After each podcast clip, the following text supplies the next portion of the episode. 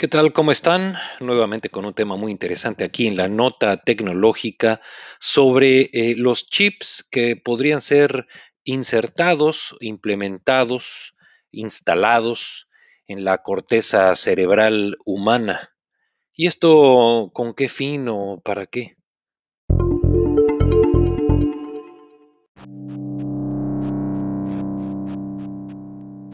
La nota tecnológica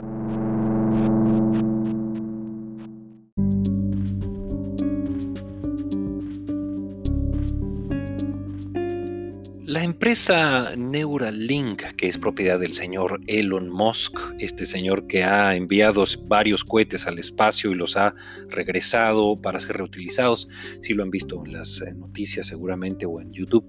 Eh, este señor Elon Musk fundó esta empresa Neuralink en el año de, en el año 2016 y tiene como objetivo el estudio, la investigación y creación de un vínculo entre el cerebro y una computadora.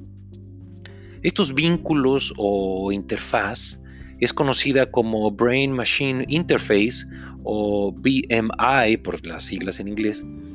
Y con estos, con estos dispositivos se pretende tratar eh, enfermedades neurológicas mediante estimulaciones directas con el uso de una computadora que tenga eh, inteligencia artificial. La empresa Neurolink tiene tres áreas eh, que son básicas. Uno, el entendimiento y estudio del cerebro humano. Dos, la creación de una interfase con el cerebro. Y tres, la ingeniería de la aplicación del software y del dispositivo que trabajaría y se conectaría con el cerebro para tratar las enfermedades y desórdenes de tipo neurológico. Ahora, no es la primera vez que otros científicos y otras empresas, empresas han presentado proyectos eh, con partes, eh, eh, em, chips y otro tipo de dispositivos para conectar el cerebro de una persona a una computadora y pueda manipular, escribir e incluso poder controlar un avión de combate en un simulador. No es la primera vez que esto se presenta.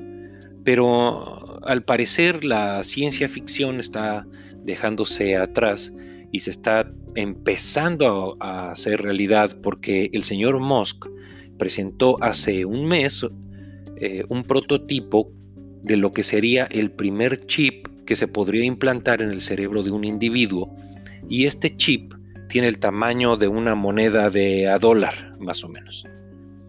Este dispositivo sería implantado en la parte superior de la cabeza.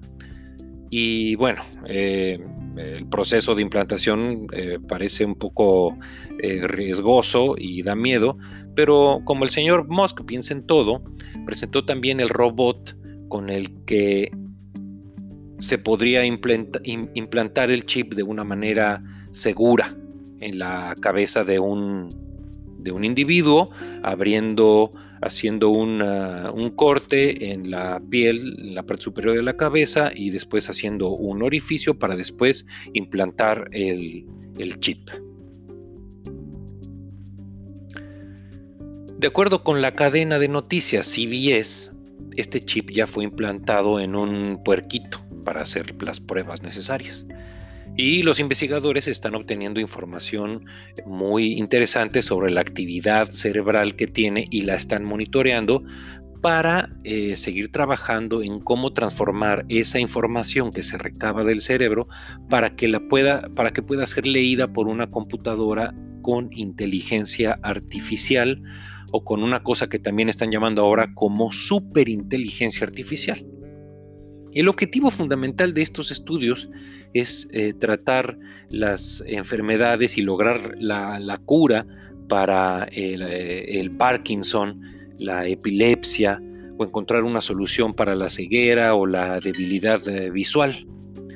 Pero adicionalmente se está pensando utilizar estos dispositivos para asuntos no tan difíciles o digamos más divertidos como por ejemplo descargar eh, tus recuerdos y habilidades en una computadora o en la nube. Esto me recuerda a la película de Matrix cuando Neo recibe información de cómo ser un experto en las artes marciales o cómo pilotear un helicóptero. Bueno, tal vez eh, eso no pase específicamente mañana o este chip no sea puesto en las tiendas eh, en un mes, pero sí creo que estamos cada vez más cerca de lograr la cura para ciertas enfermedades eh, cerebrales y bueno, con esto lograr cosas que solo antes se podían ver en, en historias de ciencia ficción y películas. A lo que saltan las siguientes preguntas. ¿Será entonces que las próximas generaciones tendrían que enfrentarse o trabajar o estudiar o convivir con personas que tengan este chip y tengan habilidades superiores o adicionales? ¿Será entonces que después, para aplicar para un trabajo, un requisito sería tener el chip implementado en tu cabeza para que puedas memorizar grandes bases de datos o que puedas conectarte de manera inmediata a la nube o al servidor o a la computadora para que puedas ejecutar cálculos mucho más rápidos o puedas pensar de una manera más eficiente? ¿Qué, pasaría con la gente que no pudiera costear la implementación de un chip de este tipo?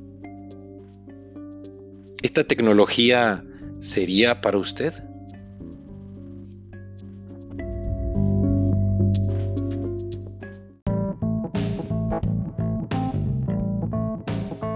Si a usted le ha gustado este episodio, por favor, dele like y no olvide compartirlo con sus amistades. Muchas gracias por escuchar. Yo soy Juan Ruizo.